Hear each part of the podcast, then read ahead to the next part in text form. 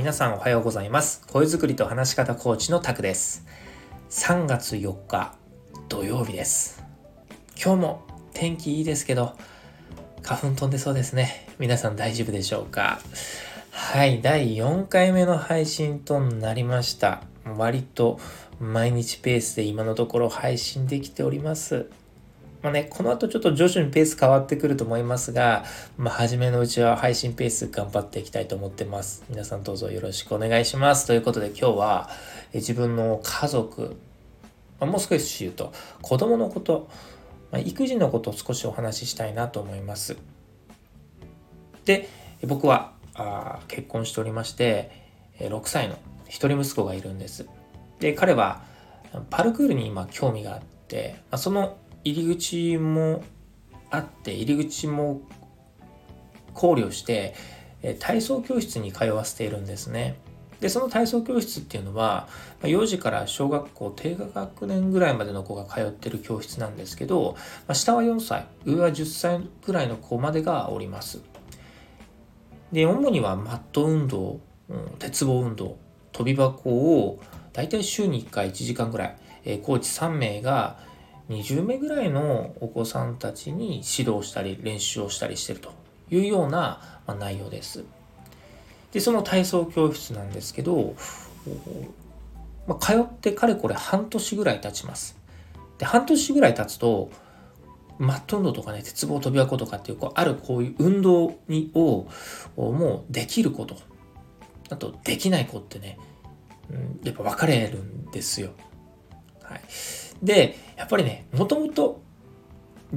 飲み込みが早くてパッとできちゃう子もいればなかなかねちょっとこううまくいかないできない苦手な子っていうのもやっぱいてですね。でこれはもちろん運動神経の良し悪しもねあります。で飲み込みの速さって個人差もありますから、まあ、これはまあしょうがないなと思うんですけどやっぱりねそれでも半年ぐらいするとなかなかねずっとこう伸び悩んでる子っているんですよ。で、トントントンと上手くなってる子もいるので、まあ親ながらそういうのを見てね、やっぱ子供もね、いろいろ個性があるんだなと、はい、思ってはいましたが、はい、あのー、ちなみに、うちの息子はですね、息子くんは、正直そんなにできる方ではなかったです。運動神経は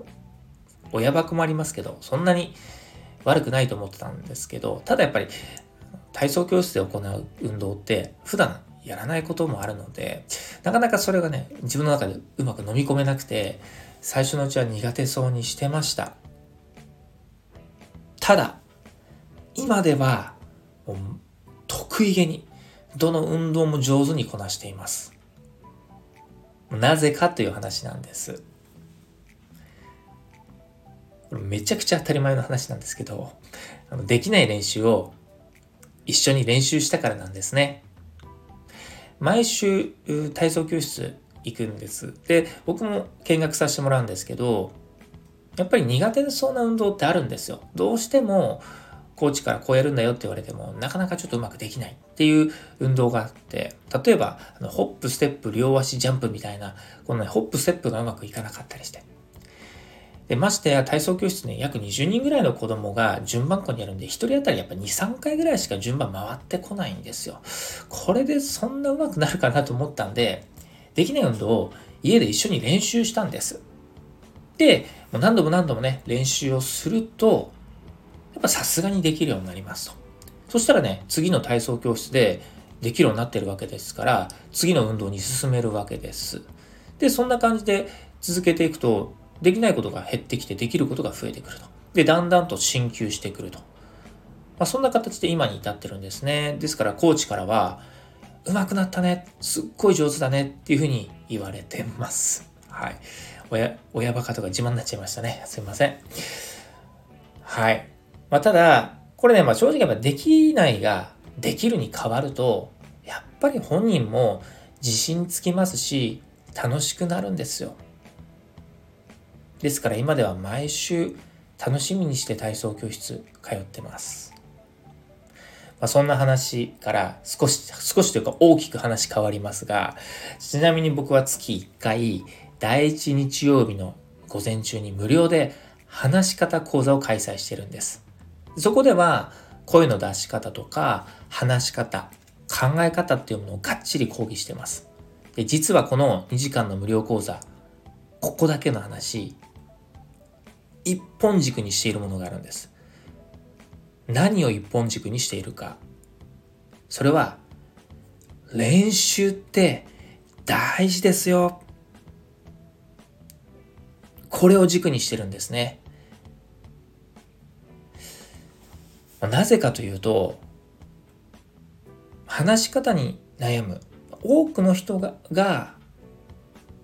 練習以外の方法ばかりを探している傾向にあるからなんですね。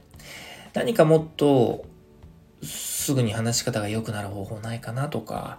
これをやったら上がり症克服できる方法、そんな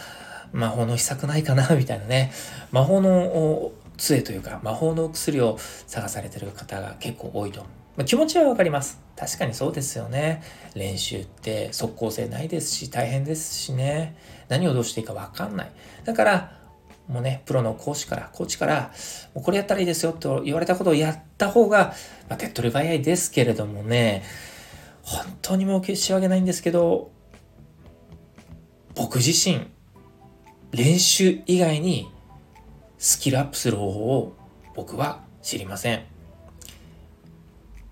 僕は20年近く、まあ、ビジネスマンとして、まあ、仕事をバリバリやってきました。まあ、今もね、えー、一部ビジネスマンとして仕事するシーンは当然ありますけれども、やっぱりこれまで、えー、仕事柄ね、多くのトップセールスマンと一緒に仕事をしてきましたし、また仕事の関係でトッププレゼンテーターやトップスピーカーの方ともお会いをしてきました。ね、正直まあ僕より優秀な人いっぱいいたわけですよ。で、みんな共通して、これでもかってぐらいロープレしてるんですよ。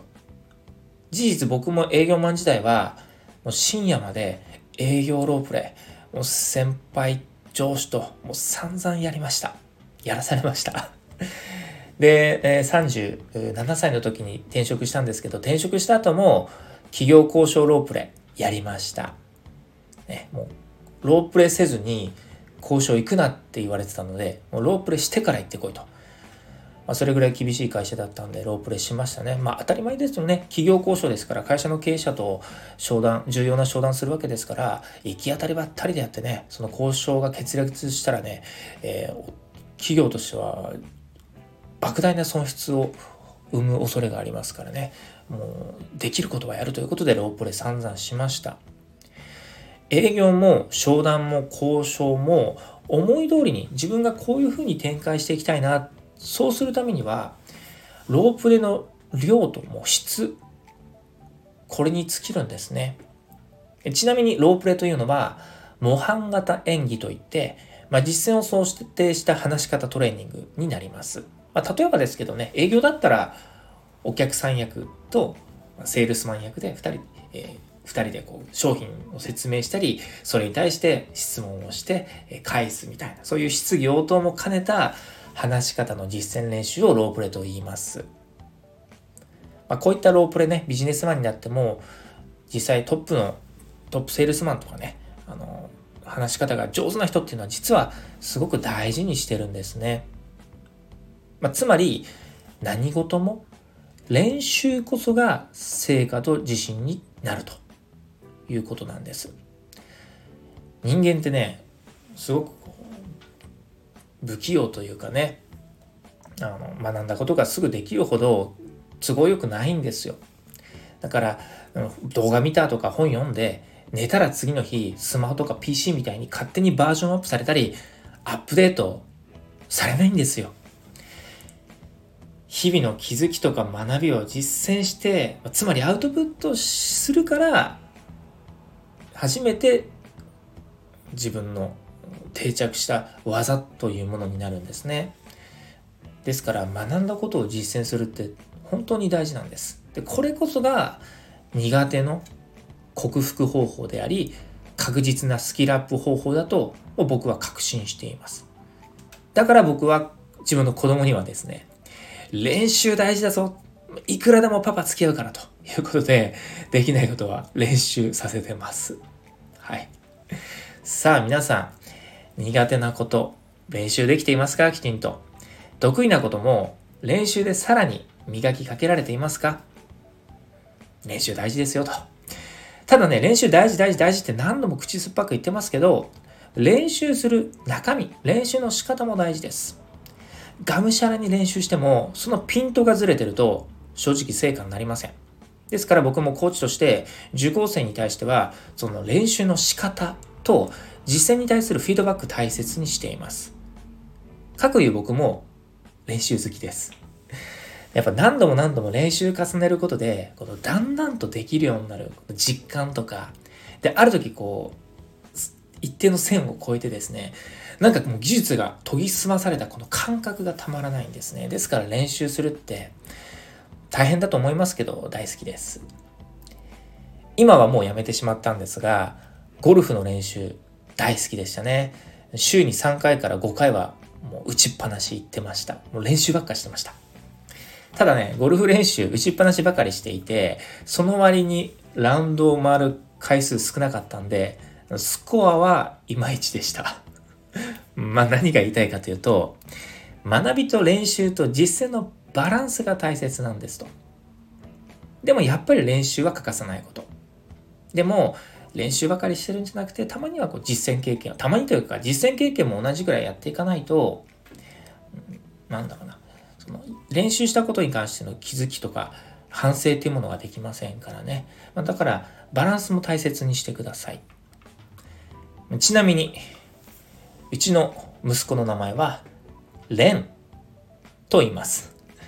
字は違うんですけれども、僕の練習の大切さから名付けた面もあります。ということで、お後がよろしいようで、まあ、今日はこの辺りにしたいと思います。皆さん、えー、最後までありがとうございました。えー、苦手なことね、もう得意なことも、時には練習をして地道にコツコツと向き合って改善をしていくという方法の方が最前提ということもありますので、まあ、どうかね、もし今目の前の課題があれば、ちょっとね、もうやってみようと取り組んでみようという気持ちも持ってほしいなと思います。はい。それでは皆様今日も良い一日をお過ごしください。声作りと話し方とコーチ、タクでした。また次の音声でもお会いしましょう。